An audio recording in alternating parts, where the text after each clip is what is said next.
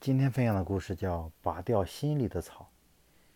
有一天，机遇老人忽发奇想，来到一座城市，将一块金砖、一块银砖、一块铜砖依次摆放到行人人行道上，然后笑眯眯地隐身躲了起来。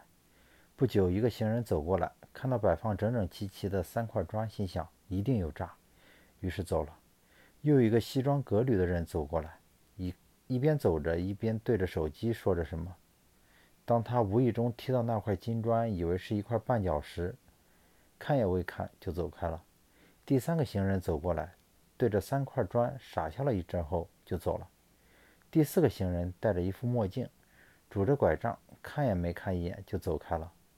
第五个行人走到三块砖前面停了脚步，盯着他，盯着看，暗自嘀咕：这年头。就算是一块破铜板、破铜烂铁，都会被人捡走。这三块砖一定是假的，要不就是什么圈套。想到这，也走了。这五个人当中，一个是聪明人，一个是寸秒寸金的商人，一个是傻子，一个是盲人，一个是疑神疑鬼、自以为是的人。机遇老人感叹着，收走三块砖，飘然而去。很多不成功，并非没有机会，而是内心充斥了自以为是、猜疑、臆断，将机会拦挡在了命运之外。